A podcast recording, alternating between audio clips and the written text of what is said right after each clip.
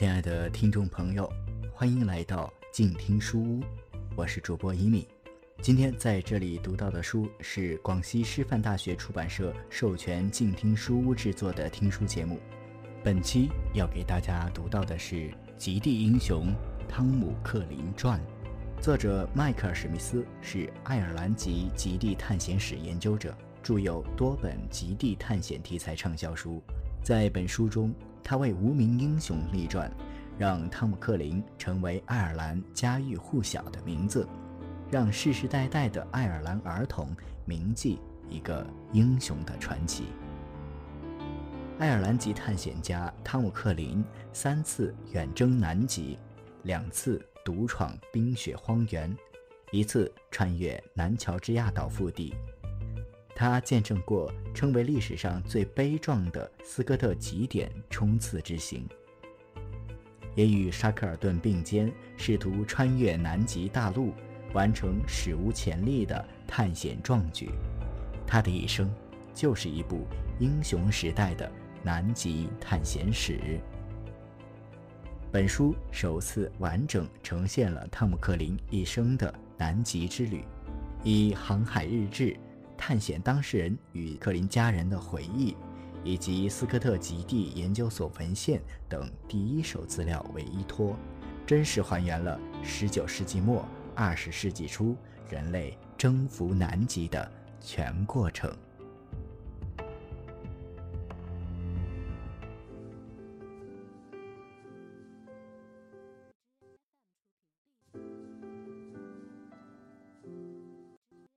这绝对是一个令人震惊、意义重大的决定。之前，整个团队一直是以四人一组的标准。来安排的，特别是食物和燃料，被严格的分成了四人的分量。现在，小小的帐篷里更加拥挤了。在寒风凛冽的南极高原上，准备五个人的饭菜需要的时间也更长了。总之，五人团队前进的更为缓慢。尽管此时，他们需要的是加快前进的速度。旁听的影像资料记录了埃文斯角探险队员扎营和做饭的艰难场景，以及四名探险队员挤进小小帐篷的种种不易。此刻，第五名成员的加入，无疑会给整个四人团队带来更多的困难和不便。与此同时，克林、拉什利和埃文斯在回程路上，却需要承担四个人的工作，还得小心翼翼地分配食物和燃料，以确保能够给从极点返回的队员留下四分之一份。同样，斯科特的决定，对于回返分队而言，也是一次巨大的冒险。尤其是团队中只有泰迪·埃文斯能够导航。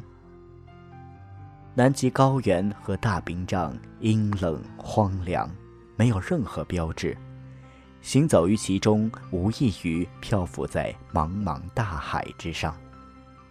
此时，声波导航就显得尤为关键。在事故频发的冰原上，只留下一位导航人员。风险可想而知。斯科特的动机，自1912年以来就成为各方争论的话题，难以揣测。新增一名成员的决定实在是匪夷所思。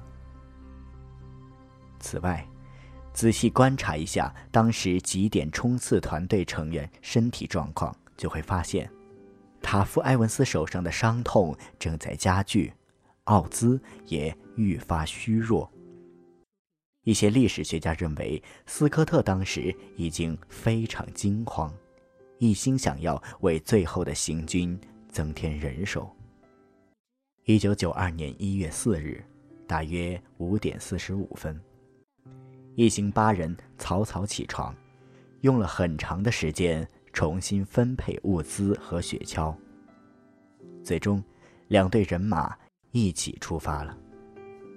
他们仍然朝南进发。一行人拉着雪橇，默默无闻地走了几英里，气氛非常沉闷。十点左右，这支队伍突然停住脚步。他们已经走到南纬八十七度三十四分的地方，距离极点还有一百四十六英里。对于克林而言，这真是一个哀伤的时刻。让人无奈的现实就在眼前。尽管在过去的两个月当中，他非常努力，却仍然与极点无缘。如果没有这个决定，也许再过十天到十五天，他就能够成为第一个登上南极点的爱尔兰人。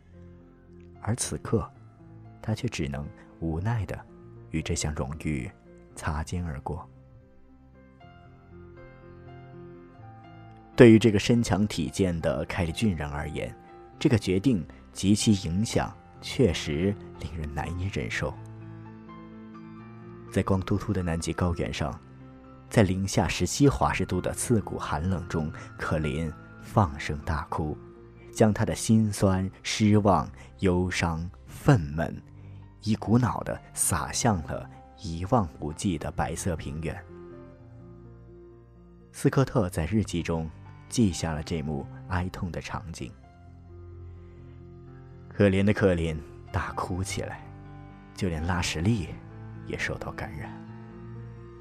许多年后，克林告诉家人，他的眼泪既是为自己，也是为斯科特而流。克林清楚的知道，斯科特增添一名成员加入极点冲刺团队，意味着巨大的风险。根据多年冰上行走的经验，克林知道，斯科特此举带着奋不顾身的决绝。他们最后一次握手，互相道别。克林紧紧攥住多年好友塔夫·埃文斯的手。团队中最为多愁善感的奥兹，则将一封写给挚爱母亲的书信交给泰迪·埃文斯。对于三位无法完成极点远征的队友，奥兹临别的话语里充满了关怀和劝慰。鲍尔斯让先行返回的队友捎带了一些书信，而对他们回程路上即将面临的巨大风险却不甚关心。他写道：“他们的雪橇轻如羽毛，返程时应该会一路轻松。”拉什利说：“整个团队充满了浓浓的惜别气氛。”但他仍然祝愿继续前进的队友马到成功，平安返回。斯科特把一封写给妻子凯瑟琳的信交给了泰迪·埃文斯，他说：“这是处在希望境地写的最后一封短信。”分别的时刻降临，克林、拉什利和泰迪·埃文斯的三声高呼。跨过了孤寂的南极高原，他们目送另外五名队员迈着沉重的步伐，慢慢的走进了萧瑟的白色冰原。这也是斯科特五人所能听到的最后的赞誉了。三人静默伫立，目送队友远去。南极高原上刺骨的寒冷袭来，他们冷得浑身直哆嗦。此刻，对他们而言，南极高原已经没有丝毫值得留恋的地方了。当务之急是掉头北上，踏上返回埃文斯角的旅程。这孤立无援的一行人频频停下脚步，回望斯科特、威尔逊。鲍尔斯、奥兹和塔夫埃文斯在一望无际的白色冰原上留下的黑色背影。五名队友的身影越来越小，渐渐变成了冰原上一个个的小黑点，最终消失在天际，与苍茫的冰雪大地融为一体。这是人们最后一次见到五位探险队员活着的身影。